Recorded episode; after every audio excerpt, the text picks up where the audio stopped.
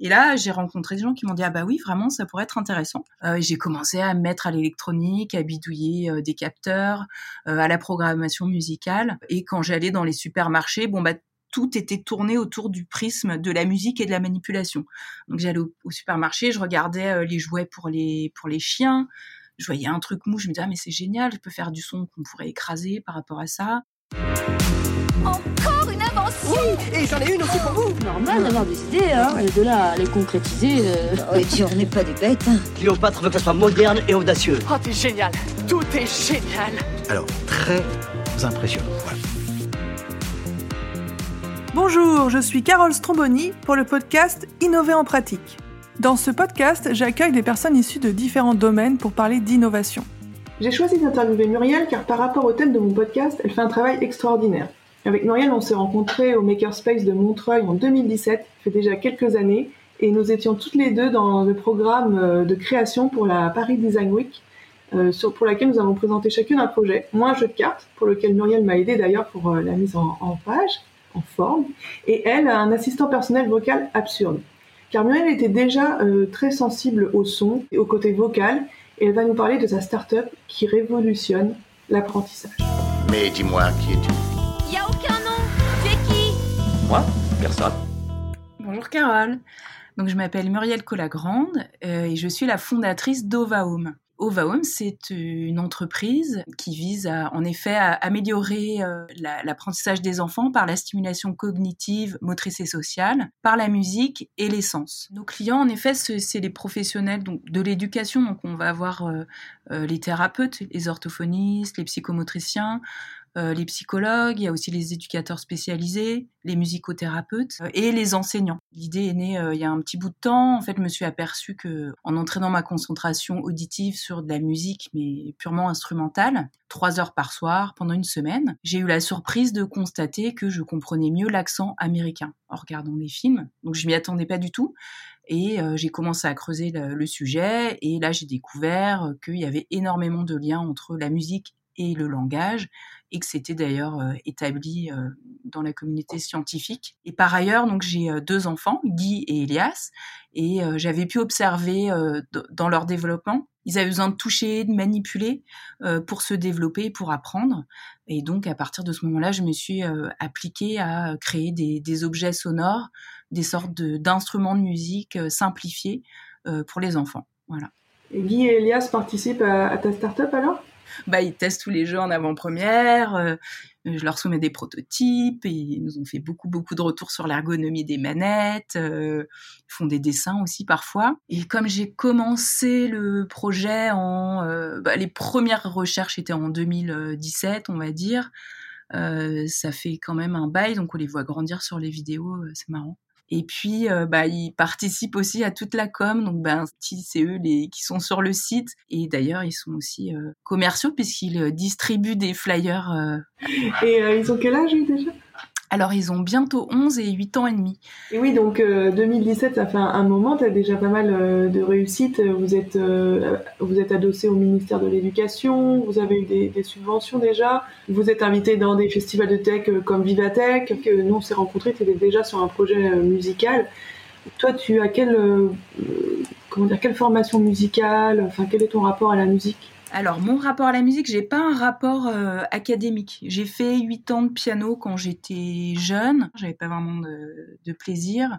Bon, j'ai arrêté à l'adolescence. Mais la musique, j'avais déjà repéré que c'était quand même euh, mon antidote à tout. Quand ça allait pas, bon, bah, je choisissais un morceau de musique. Et donc, c'était beaucoup plus rapide que n'importe quelle discussion pour euh, retrouver une humeur euh, stable. Et puis après, j'ai travaillé dans une start-up qui s'appelle Meludia avec un compositeur qui s'appelle Vincent Chintrier qui a mis euh, justement au point une méthode pour euh, apprendre la théorie musicale mais sans faire de solfège, basée sur l'écoute et le lien avec les émotions. Et on a travaillé trois ans ensemble, on a beaucoup échangé sur l'apport de la musique, sur les univers que ça pouvait, que ça pouvait générer. Et c'est marrant parce que les différentes personnes avec qui je travaille, qui sont mes associés, que j'ai rencontré en hackerspace, donc euh, à la paillasse. Il y en a aucun qui est musicien académique et on a tous des rapports euh, très très sensibles et euh, un peu thérapeutique avec la musique. Tu as trop d'imagination, t'as toujours à des tours. C'est un événement considérable, une révolution. Alors, euh, tu- on, peut, on peut commencer peut-être par l'hybridation entre euh, la musique et l'apprentissage du langage. Comment on fait un peu ce pont euh, entre, entre ces, ces notions-là Parce que j'ai l'impression que personne d'autre le fait, euh, à part, euh, à part ta start-up. Euh, Il y a d'autres entreprises qui travaillent aussi sur la musique pour le langage, euh, mais pas de manière sensorielle. Moi, mon idée, c'était vraiment de, de créer des interfaces sensibles euh, vers un numérique en fait qui soit plus mature que ce qu'il était jusqu'à maintenant, avec euh, la considération et la stimulation d'un seul sens, à savoir la vue. Euh, donc, on est un peu sur- surstimulé par les écrans. On voit que c'est pas terrible pour la pour la concentration. On zappe beaucoup. Et là, l'idée, c'est d'utiliser l'écran, mais euh, de manière très statique, juste pour afficher des boutons et par contre d'avoir euh, l'attention qui va être focalisée sur le toucher et sur ce qu'on entend. Donc dans les manettes, on a des capteurs, de pression, donc qui vont capter toute la gamme de pression, euh, un joystick, un capteur de souffle, des capteurs de gestes. Donc c'est pareil, le souffle aussi, c'est quelque chose qui est important dans la parole. Et après, je suis allée voir tout de suite des spécialistes, en fait, des orthophonistes, des psychomotriciens, en allant les voir et vraiment dans une logique de, une démarche de design. Finalement, avec un regard euh, extérieur sur l'éducation et sur le handicap aussi. Et en leur disant, bah voilà, moi j'ai une idée euh, du sensoriel, qu'est-ce que vous en pensez par la musique?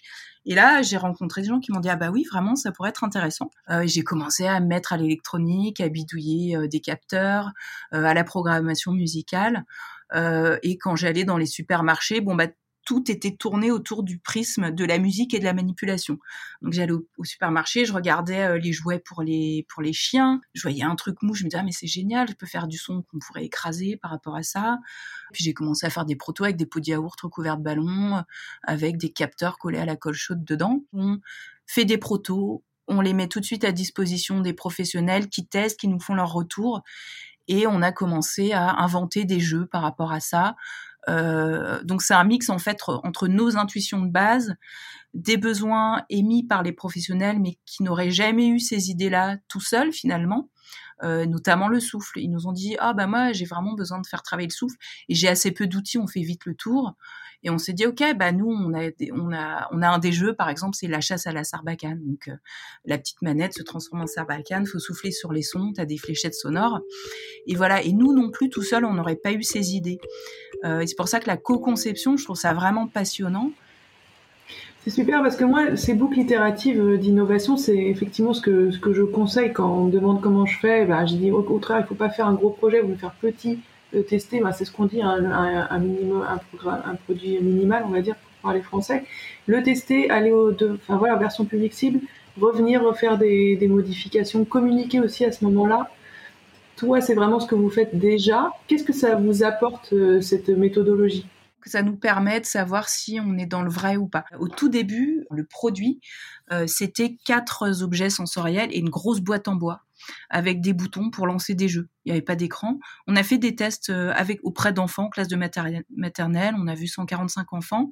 Ça nous a permis de valider, de faire un POC en fait, euh, proof of concept, de valider le concept, de voir que les enfants étaient intéressés. Donc là, à ce moment-là, on a des maîtresses qui nous disaient ah bah cet enfant, il a des troubles de la motricité. Pour lui, c'est compliqué d'appuyer. Et alors, on voyait ce petit garçon, il voulait absolument réussir à appuyer sur le bouton. Et on avait, il nous disait mais voilà, bah, c'est incroyable parce que euh, c'est la première fois qu'on le voit insister euh, et vraiment faire autant d'efforts pour répondre à quelque chose. Et ça, c'est aussi toute la pédagogie d'apprentissage par le jeu. Donc ça nous apporte bah, du retour euh, utilisateur direct, de la satisfaction de voir, de dire ok c'est utile ce qu'on fait. Et ça on a besoin de motivation parce que euh, dans l'innovation, dans l'impact sociétal, dans l'éducation, pour être entrepreneur dans les tech, c'est un réel combat de tous les jours. Donc ça c'est important. On a d'avoir la validation de terrain. On conçoit un dispositif qui doit être utilisé donc par les expérienceurs qui sont à la fois les enfants mais également les adultes qui les accompagnent et ça doit répondre à tous ces besoins des utilisateurs. Et puis après, on s'est dit bon bah cette boîte, euh, ça coûte beaucoup trop cher à fabriquer, c'est très encombrant. Ces objets ils sont sympas, mais on peut pas les laver. On a besoin de faire des choses qui soient désinfectables. Et on a rationalisé en gardant les fonctionnalités euh, qui étaient intéressantes et importantes. Et on a transformé ça sous deux, sur la forme de deux manettes de jeu connectées à, à une application mobile. Et là, finalement, maintenant, notre produit, ça s'appelle le Sound Explorer et c'est une console de jeu audio. Moi, j'aurais jamais pensé euh, que, euh, que ça puisse être ça ou le formuler euh, de cette manière. C'est génial, c'est vraiment comme ça qu'il faut innover. Donc merci, ça fait un super exemple pour toutes les personnes qui nous écoutent. Je voulais aussi te poser une question pour la légitimité, parce que tu innoves dans le monde de l'éducation. Et tu, n'as pas, enfin voilà, tu es autodidacte, tu es très bien entouré par des personnes qui, comme toi, ont des compétences métiers et un, dire une appétence pour la musique, une sensibilité. Euh, Est-ce que tu t'es entouré, par exemple, d'un conseil scientifique pour euh, asseoir euh, cette crédibilité ou ça, ça s'est pas révélé nécessaire voilà, on a un comité de pilotage et un conseil scientifique. Ce qui s'est passé, c'est qu'au départ, moi j'avais cette intuition, cette idée, j'ai commencé à faire les protos, mais par ailleurs j'étais bénévole dans une asso pour l'éducation qui s'appelle Startup for Kids, et donc qui met en avant des innovations pédagogiques, qu'elles soient high-tech ou low-tech. Et, j'avais cette idée-là, et c'était difficile parce que j'étais en autofinancement, j'étais en freelance à côté, donc en graphisme, donc j'avais pas beaucoup de temps pour bosser sur le projet, je trouvais ça un petit peu compliqué. Et là, j'ai rencontré des personnes du ministère de l'Éducation nationale qu'on trouvait que c'était vraiment un... donc à l'époque j'avais que un, seulement une présentation hein, euh, PowerPoint euh, et qui, qui m'ont dit mais il y a vraiment besoin d'outils pour les enfants d'inclusion scolaire on a une mission d'inclusion euh, et on manque d'outils qui puissent être utilisés euh, par tous, à la fois par les enfants ordinaires et à la fois par les enfants en situation de handicap. Et donc, ils m'ont incité à candidater à une bourse qui s'appelle euh, EduUp. Dans les prérequis, en fait, pour monter ce dossier, il fallait constituer un comité de pilotage. Et j'ai trouvé que c'était une excellente idée. Et donc, finalement, ce comité, donc, il a été composé du, d'un psychomotricien, d'une orthophoniste, d'un pédopsie spécialisé dans l'autisme. Et changé déjà avec des chercheurs du CRI, enfin maintenant ça s'appelle le Learning Planet Institute, et c'était le centre de recherche interdisciplinaire, parce que je suis allée faire quand même un DU euh, d'apprentissage par le jeu là-bas pour acquérir moi-même un peu de méthodo. Et donc on a, j'ai été en lien avec des chercheurs, et donc on a maintenant dans notre comité scientifique des chercheurs dans les domaines du design, du serious game, de l'ergonomie cognitive, de l'éducation musicale et un comité qui est euh, international avec un chercheur, euh, Alex Rossman, qui est euh, à la NYU, par exemple. Donc ça, c'est très très important parce qu'on peut vraiment s'appuyer sur eux. Et maintenant, d'ailleurs, euh, on se lance dans des études scientifiques. Donc là, il y a une étude en cours. Le ministère de l'Éducation nationale a mandaté euh, l'Université de Lorraine et donc le labo Perseus, qui est spécialisé dans les IHM pour l'éducation, pour faire une, étude d'impact en, classe, euh, l'impact de l'entraînement musical euh, avec le Sound Explorer sur la lecture. Félicitations Muriel, parce que franchement, tu fais tout parfaitement. Moi, j'ai absolument rien à dire, ça fait plaisir. Et du coup, on est quand même obligé de parler d'un sujet euh, un peu plus délicat et, et, vraiment une vraie difficulté qui est le financement de l'innovation, notamment en tant que femme. On sait que statistiquement, les femmes sont pas du tout avantagées dans ce monde des startups. Mais comment ça se passe côté financement? Est-ce que tu rencontres des difficultés particulières? Est-ce qu'il y a des choses que tu as pu surmonter, des, défis qui restent euh, pour parler euh, comme les startups? On va dire qu'on est une équipe euh, suffisamment passionnée, composée de deux femmes et de quatre hommes, suffisamment résiliente pour continuer parce que on a obtenu beaucoup de financement de la part de la BPI, euh, des prêts d'honneur aussi, Wilco, euh, l'éducation nationale. On vient de gagner un appel à projet du ministère de la Culture aussi avec euh, la Gaieté Lyrique en partenaire. Donc il y a quand même, on peut trouver des financements, des subventions, des prêts. Là par contre, on rentre dans une phase de levée de fonds parce qu'on a fait la preuve de concept, on voit l'attraction et le potentiel euh, qu'il y a avec cet outil. Mais par contre, pour lever des fonds, effectivement, c'est compliqué. Alors, effectivement, je suis une femme, donc on s'est rendu compte aussi qu'au début, on faisait des prévisions euh, peut-être trop euh, très prudentes. Et donc, on s'est rendu compte que, bah voilà, il y avait des règles euh, qu'on connaissait pas. Et c'est-à-dire que, par exemple, le chiffre d'affaires que tu annonces, il va être d'emblée divisé par trois, ou qu'on va mettre un an euh, de retard, voire deux, d'emblée aussi sur ta roadmap.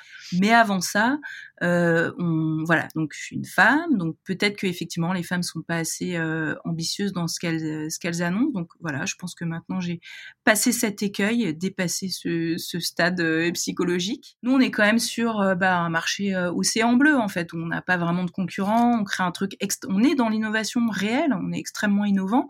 Donc on a, c'est difficile de comparer ce qu'on fait.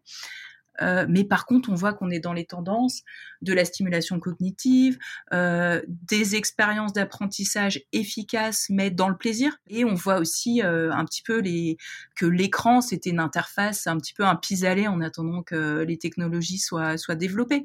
L'écran, c'est pas une bonne interface pour tout. Et on voit bien que là, pendant le Covid, on a quand même tous souffert de l'isolement, du distanciel, en fait, qui mettait une sorte de coquille euh, virtuelle, tu vois, à un moment, au bout de deux mois de visio, tu te demandes s'il y a des choses euh, réelles autour de toi, quoi. Euh, et donc, c'est hyper bien. Enfin, moi, j'adore le numérique, j'aime bien les visios, le distanciel, ça permet de faire des choses aussi. Mais c'est pas suffisant, on a besoin du réel pour échanger, pour se voir. Et c'est comme ça qu'on génère aussi des dynamiques, quoi. Moi, je suis, je suis, passionnée par tout ce qui est réalité virtuelle, réalité augmentée, et ça m'évoque un peu l'idée de, en réalité virtuelle, de pouvoir voir les sons, de les manipuler.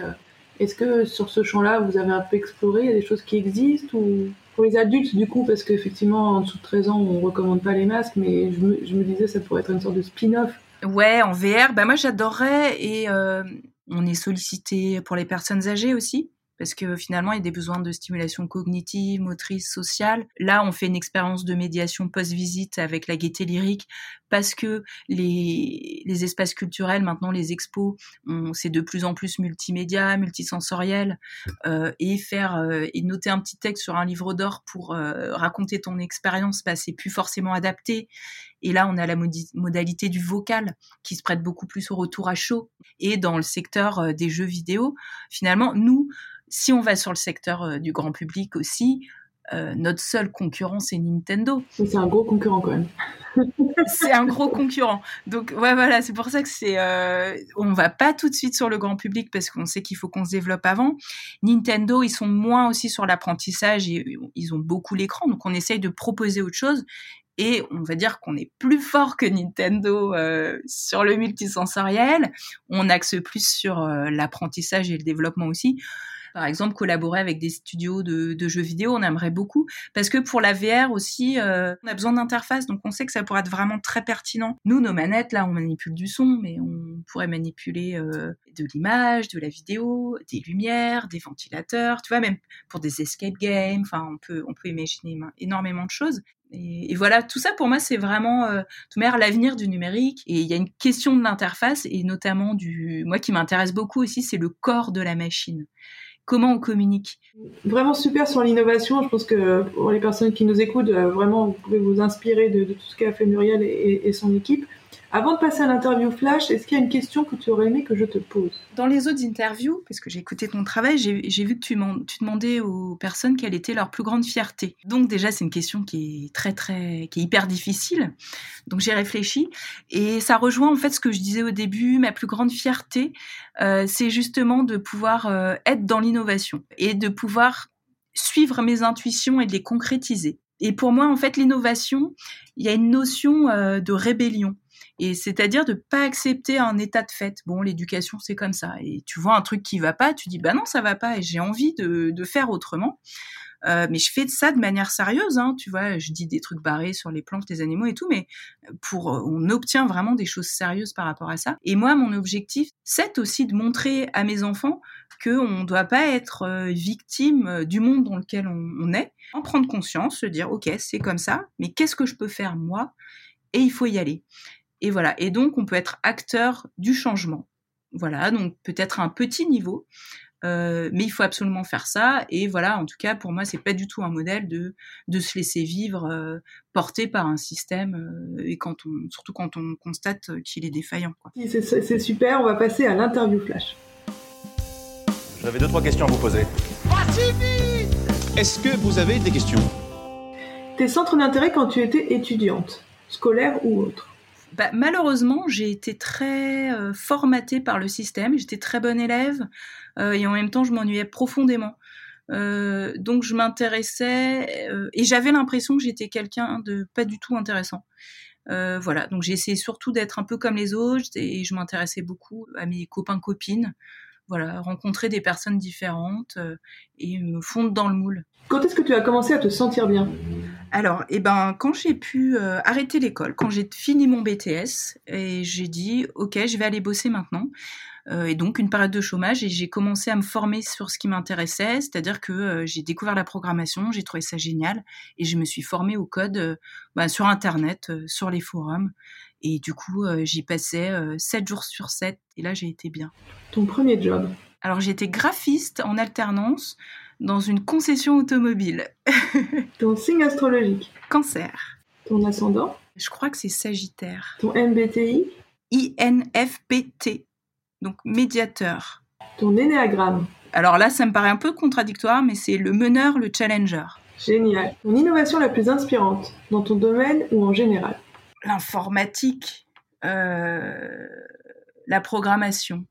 Je trouve que c'est enfin, c'est vraiment génial de ça a amené autre chose de pouvoir euh, communiquer, se projeter dans un monde virtuel en fait. Je trouve que ça ouvre énormément de possibles.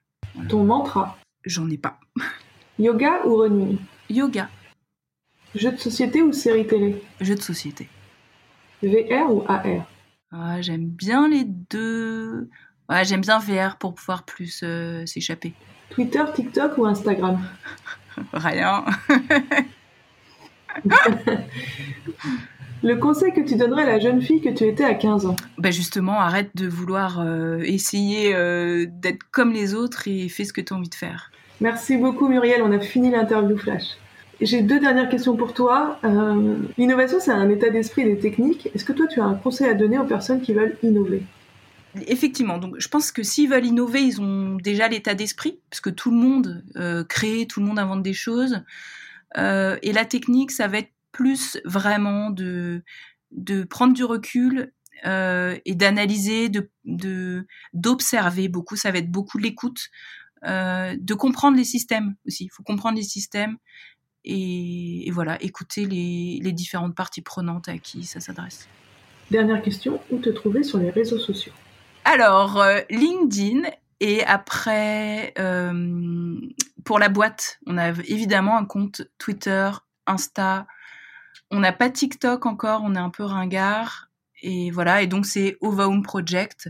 Et sinon, euh, Muriel Colagrande sur LinkedIn. Et euh, bah moi, j'aime bien les réseaux pour être en contact et j'aime aussi beaucoup échanger avec les gens, discuter. Donc voilà. Et je fais une question bonus parce que ça me taraude depuis le début. Ovaum, c'est lié au yoga euh, Ouais. Alors, Ovaum, c'est lié au monde du yoga. Eh ben, parce que je cherchais un moyen pour les enfants de manipuler du son, de créer du son. Et j'arrivais pas à trouver, c'était encore en gloubi-boulga dans ma tête, tu vois, j'avais pas trouvé l'alignement. Et donc, je, suis, j'étais au yoga et euh, on chante le home, comme d'habitude. Et sauf que là, pour une fois, on était assez nombreuses euh, dans la pièce et j'ai entendu les harmoniques du son. Et en fait, ça m'a frappé et je me suis dit, mais c'est ça qu'il faut faire. En fait, il faut faire de la musique semi-automatique qu'on va pouvoir manipuler. Comme ça, on a un son riche de base et on peut jouer avec. Euh, voilà, donc autant dire que j'étais pas du tout concentrée sur le yoga après pendant le reste de la séance. Et, voilà. Et après, j'ai encore creusé les harmoniques du son.